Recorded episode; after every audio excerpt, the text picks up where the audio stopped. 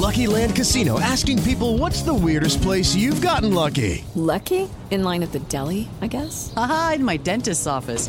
More than once, actually. Do I have to say? Yes, you do. In the car before my kids' PTA meeting. Really? Yes. Excuse me, what's the weirdest place you've gotten lucky? I never win and tell. Well, there you have it. You can get lucky anywhere playing at LuckyLandSlots.com. Play for free right now. Are you feeling lucky? No purchase necessary. Void where prohibited by law. 18 plus. Terms and conditions apply. See website for details. Este es el podcast de Rocío Córdoba. Una mujer como tú.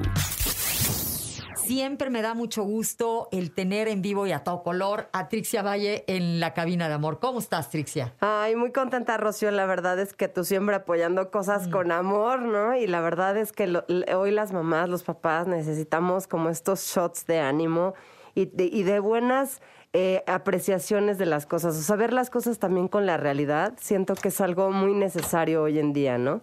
Por supuesto, yo estoy muy de acuerdo. Y, y nuestra realidad, hablando de esto, es que vienen las vacaciones, viene este tiempo, eh, pues fuera, ¿no? De, de la escuela y a veces hay, digamos que, mucho tiempo libre. Empezamos a ver a los niños tirados en la televisión, jugando demás, los videojuegos. Nosotros como papás no paramos, este, los que trabajamos y descuidamos esto del ocio, que sería importante eh, pues considerar este tiempo para pues para enseñarles a vivir en el orden, que es justamente lo que vamos a platicar hoy, de estos hábitos del orden, Tricia. Así es. Yo creo que la mente eh, funciona en base al orden. O sea, el orden y la limpieza son básicos para que nuestra mente pueda estar limpia y ordenada.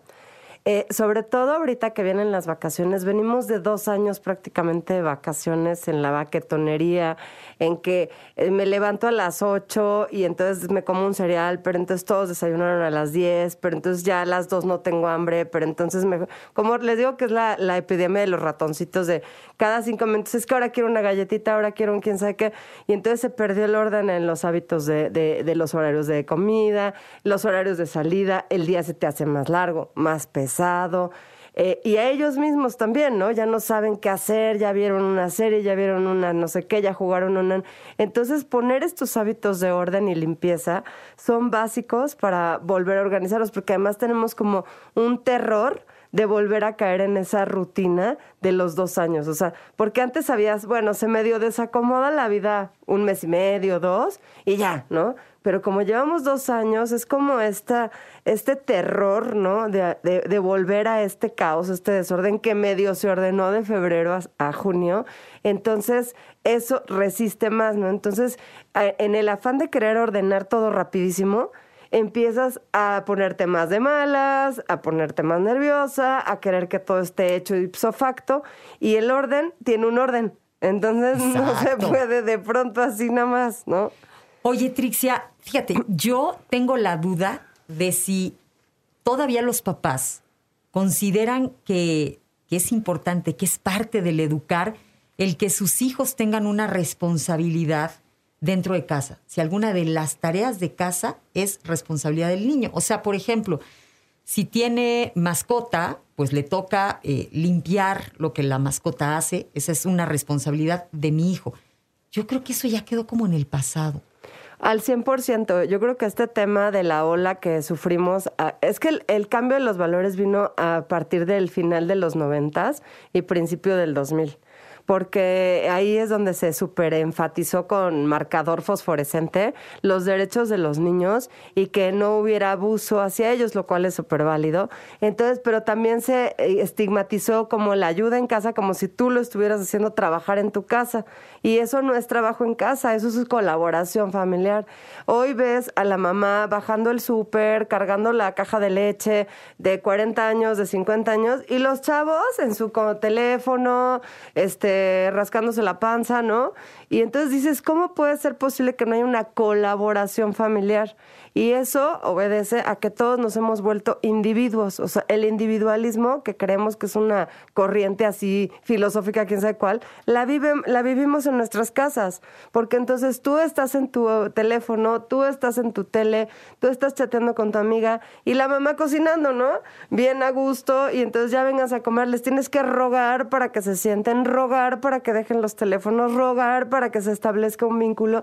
Y ese es el individualismo que tú dices, ay, es una choroma fofo ahí que oyes en libros de no sé quién, de Oisho o de no sé cuál. Y no, lo vivimos todos los días y es una lucha constante. Entonces, eh, creo que el replanteamiento de, los valores familiares eh, se resumen a orden y limpieza, como tú bien dices, Rocío, porque de ahí, o sea, el hecho de poner eh, cinco reglas, digamos, de convivencia y que esas cinco reglas todo el mundo esté consensado, pero que no se estarlos jaloneando de, porfa, vengan, siéntense, miren, acuérdense de la regla, sino que realmente eh, se haga una conexión de decir, te necesito, hijito, colaborando conmigo. O sea, ya no puedo seguir jalándote, porque hoy las mamás, Rocío, siento que estamos jalando a los hijos en cualquier situación, trabajes, no trabajes, eh, a que te hagan el favor de ordenarse y de que no vive cada uno como ermitaños en una misma casa. Como tú lo dices, Trixia, imagino a este receptor insaciable, ¿no? Al hijo que le pone en la mesa, que le sirven la sopa, que le recogen el plato, que le tienden su cama, que lo llevan, que lo traen, que le tienen listo el lunch. O sea, ellos nada más reciben, reciben, reciben. Digamos que succionan, succionan, pero, pero ¿qué aportan?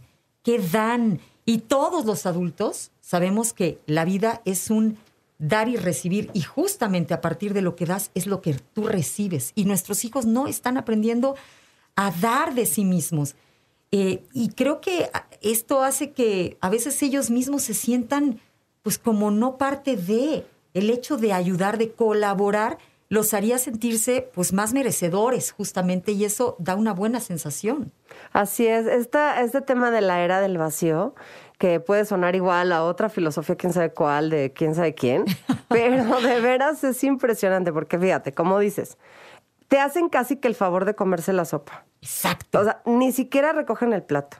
No les interesa más que yo, yo, mío, yo, yo, yo. Son los nativos digitales, nacidos eh, de 2000 a 2015 que son lo que yo les llamo los tequis, que están todo el tiempo jalando satisfactor de las redes, de los estos, de los likes, de los amigos. También se vuelven unos vampiros energéticos de, de las redes y se vuelven, como bien dices, unos tomadores, tanto en casa, pero al final todo eso lo buscan para llenar ese vacío. Entonces, que no se termina llenando. Que nunca. Entonces, otro concepto ahí, quién sabe cuál, de verdad lo vivimos todos los días.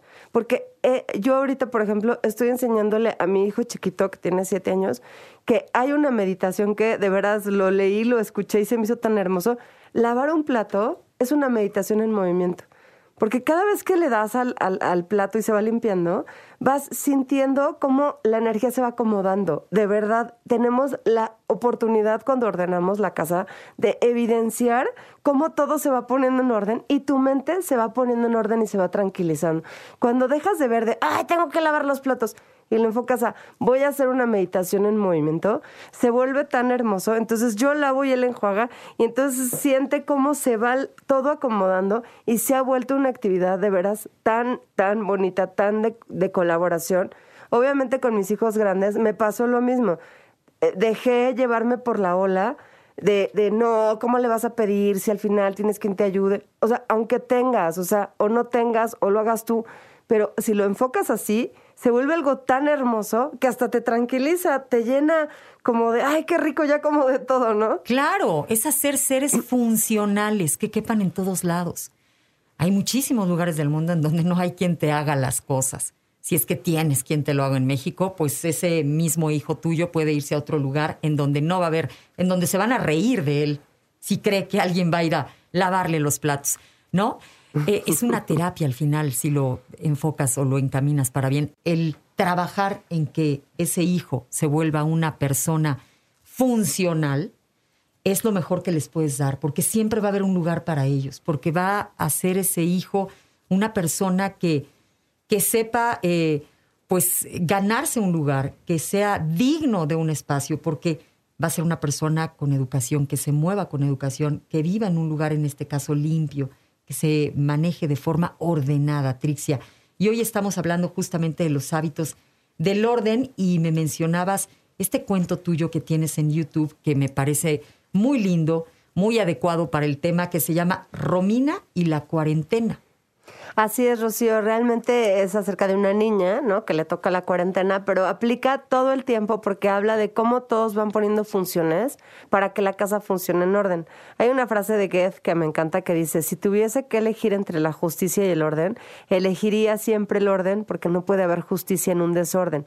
Es decir, si tú no tienes bien delimitados los horarios, si tú no sabes, no, no has dicho, a ti te tocan los platos, a ti te toca recoger la mesa, o todos colaboramos, etcétera, entonces cuando cuando a alguien no le toque, como nadie lo tiene claro, siempre vas a caer en las injusticias. Y entonces, ¿eso a qué orilla? Pleitos todo el tiempo, porque mi hermano sí y yo no, porque él le toca no sé qué, porque él sí le diste una galleta y a mí no, desde los horarios. Entonces, ¿cómo podemos poner orden en nuestra casa? Primero que nada, poniendo un horario. Sobre todo ahorita que vienen vacaciones, que no caigamos otra vez en el, en el tema de eh, la obviedad, ¿no? De pues todos algún día en algún momento desayunaremos, sino decir, a ver, aquí se desayuna nueve, dos y siete de la noche se cena. El que no estuvo se espera la siguiente comida y con que una vez les pase, es que mis hijos adolescentes se levantan a las 12 muertos de hambre, entonces se comen tres quesadillas y a las 2 de la tarde ya no tienen hambre, pero yo llega mi suegra, entonces sí como.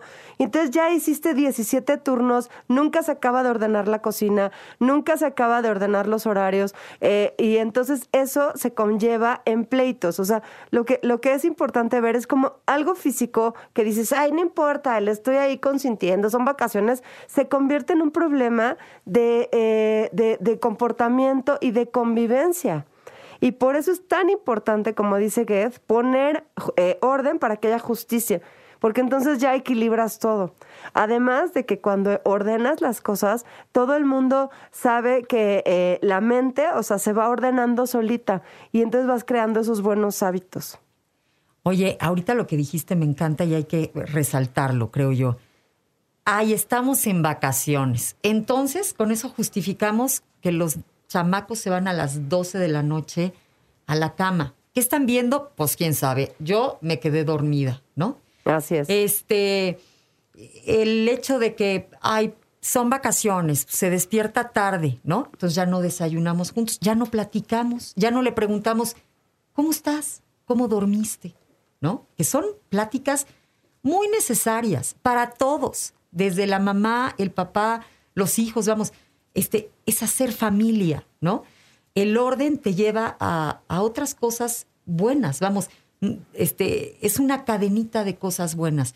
No hay que justificar con la vacación los desórdenes que llega un momento que pues literalmente nos rebasan nos rebasan y se rompe la convivencia al 100%. O sea, como todo el mundo está metido en sus horarios, en su galletita, en sus cosas, en su no sé qué, cuando quieres hacer la reunión de la comida, que es la convivencia, para platicar, para involucrarte, nadie quiere, nadie participa porque el tema no tengo hambre, entonces ¿para qué me quedo sentado si no me... Y entonces pierdes ese tema, o sea, pierdes esa oportunidad. Entonces, aquí el tema súper importante y crucial, siento, que es que entender de dónde viene esto. O sea, vivimos mucha tensión con lo que se llama el cisne negro. El cisne negro es un fenómeno económico que viene del tema de la pandemia, en donde todo se puso negro, la economía, las familias, eh, los trabajos, la forma de ganar el dinero, etcétera, etcétera. Eso trajo una declive económica y social que viene, porque el dinero manda todo, entonces, o sea, por eso es tan importante. Y ahorita estamos en el cisne gris. El cisne gris es eh, esta incertidumbre, por eso lo vemos en las escuelas, de que no quieren poner orden ni en las escuelas, no quieren poner orden los maestros, no saben si van o vienen. Como que fue tanta tensión, Rocío, que ahorita todo el mundo está de, ay, ya, vacaciones, ya no me importa, ya, eh, otra vez. Y, eso, esa, esa área gris en la que estamos cayendo de la incertidumbre, de no poner límites y orden. Una tibieza. Exactamente. Estamos en esa tibieza, tanto en las escuelas, los directores, no quiero meterme, ¿para qué me pelo ahorita? ¿Para qué ahorita les pongo reglas? Y lo mismo en las casas. Entonces, si no, o sea, como es arriba es abajo y como es uno, son todas las partes. Si nosotros como papás no empezamos a poner esos estatutos de orden, pues obviamente se va haciendo olas expansivas. el universo es expansivo y todo va en aumento, ¿no? O sea, tú lo haces y entonces al rato se empieza todo a ser igual. Y no podemos caer en esta tibieza porque ya nos está afectando. O sea, diario estoy recibiendo 10 casos de denuncia de bullying, por lo menos 10 casos de no hicieron nada. Y todo es tibieza, ¿eh? Es que no hicieron nada, la misvió, me entregaron a mi hijo golpeado, incluso una de las mejores escuelas del sur de la ciudad. Golpean al niño en recreo, lo trepan al camión, ni le hablan a la mamá, la asustan, la mamá llega a recoger, el niño lleva en el camión, no sabía si iba inconsciente, si iba a golpear. O sea, entre seis niños golpearon a un niño de siete años. Y en vez de que la escuela reaccione bien, se lava las manos y lo manda al camión. La nanita del transporte le dice, oiga, ¿y si le pasa algo en el camión? Y a mí la escuela ni me dijo lo que ha pasado. Entonces todo el mundo se está echando como la bolita en esta tibieza de no hacerse responsable. Y lo mismo en las casas. O sea, es, por eso pongo el ejemplo. Es un Totalmente. Y no perdamos más tiempo. Si algo hemos tenido, creo yo, es, es una pérdida muy grande durante todo este tiempo, en donde los hijos, este, pues no pudieron eh, seguir o continuar su educación en forma, yendo a la escuela y demás. No permitamos que este periodo de vacaciones nos eh, deje ser blandos en este sentido. Y no estoy hablando de dureza, no es lo contrario, no. Hay que ser consistentes, estamos educando y el niño recibe como amor, porque es amor, eh, estos límites, esta educación de decir, no, mi amor, son las 10 de la noche a dormir, o son las 9 de la noche, dependiendo la edad, por supuesto, pero se acabó la televisión, a descansar. Y ese niño despierta bien dormido, contento, este, empieza un día con toda la energía, ¿no? No desvelado, no habiendo visto quién sabe qué cosas ya a las tantas de la noche, empieza a comunicarse con los amigos, empieza el ocio, este, ¿no? Y ese tipo de cosas que no llevan más que justo al desorden. Yo propongo cinco reglas para las vacaciones, muy sencillas. La primera, máximo dormirse diez y media, toda la familia. O sea, acuérdate que las órdenes... Las, las Tiene que haber congruencia. Y tienen que cumplirlas, o sea, respetadas por todos, conocidos por todos. ¿Dónde vas a pegar tus reglas? En el refri, para que todo el mundo las conozca con un plumón en una hoja. No tienes que irte a imprimir y que no tengo tinta y toner. Claro. O sea, tú con tu letra, ¿no? Uno, eh, dormir máximo 10, diez y media de la noche. Dos, levantarse y desayunar 9 de la mañana. Estamos hablando de reglas para vacaciones. Este, comer a lo mejor 3 de la tarde y todos colaborar en la limpieza de la cocina después de comer. Eh, eh, la cuarta regla, hacer una hora de ejercicio, ya sea poner la tele y ponerse todos a bailar y brincar, incluida tú de vamos a bailar, ta, ta, ta, una hora hasta te sirve para despejarte. Y cinco, hacer por lo menos una plana. Los niños necesitan y, y adolescentes por lo menos regularizarse. Escribir. Una lectura. Es algo maravilloso. Puede ser una lectura y luego escribir que entendieron en una cuartilla, porque la práctica de cerebro humano, a la edad que tengas, siempre te va a reafirmar el conocimiento y siempre te va a ayudar a, algo académico. Entonces, con esas cinco reglas, es una hoja que escribas, ¿no? Que no, no creo que sea mucho. Dormirte diez y media máximo de la noche que todos colaboren después de la comida en la limpieza para ir haciendo esta meditación de ordenar. Ah, claro. Que es lo más elemental. Exactamente. Levantarte y tender tu cama, ya empezaste bien el día. Totalmente. Trixia, vas a tener, eh, bueno, siguen tus cursos de, de bullying o anti-bullying. Eh, platícanos, de voladísima. Pues justamente eh, es un taller gratuito que estoy dando a todos los maestros eh, y a todos los papás que quieran involucrarse para profesionalizarse en temas de bullying. Ya no se, ya no se trata de que no sepas, es un curso gratuito. Lo pueden tomar a través de mi plataforma que es Educación Millennial. Me pueden escribir en Instagram o en cualquier red social, estoy como Trixia Valle. me dicen, quiero el curso, te mando el link, te registras es totalmente gratuito, no hay truco de que luego te vamos a cobrar. Es gratuito hasta el 30 de septiembre. Es mi aportación al universo, al mundo, al planeta. Yo habiendo sido buleada, habiendo vivido en un desorden donde no había reglas, donde había influyentismo, en donde todo dependía de quién hacía las cosas. Creo que ese desorden escolar eh, no podemos seguirlo permitiendo y los maestros no pueden seguir en la tibieza de no sabía. Y pues ya, ahora sí que no hay pretexto porque es gratis. Al 100%, no hay truco, no hay de que luego me compres algo, no me importa que no me compres nada, yo realmente quiero hacer esta labor social por el mundo, para el mundo, por los niños y porque si, si en tu escuela no encuentras justicia, vas a hacer una idea de que el mundo es injusto y eso es lo que nos está pasando. Pues estoy más que de acuerdo. De verdad, ojalá y consideren este, este curso, es importante para todas las autoridades escolares, que lo consideren y que pues sea una obligación para los maestros el, el tomarlo, el estar conscientes de qué es el bullying y cómo tratarlo. Gracias, Trixia Valle, por haber estado con nosotros. Al contrario, Rocío, muchas gracias. Y bueno, solamente decirte que gracias por inspirarnos a vivir con amor nuestra vida. El amor duro también es amor. Y como bien lo dices, el orden y la limpieza y los límites es la mejor herencia para nuestros hijos. Muchas gracias. Gracias, Trixia. Es amor. El podcast de Rocío Córdoba, una mujer como tú, en iHeartRadio. iHeartRadio.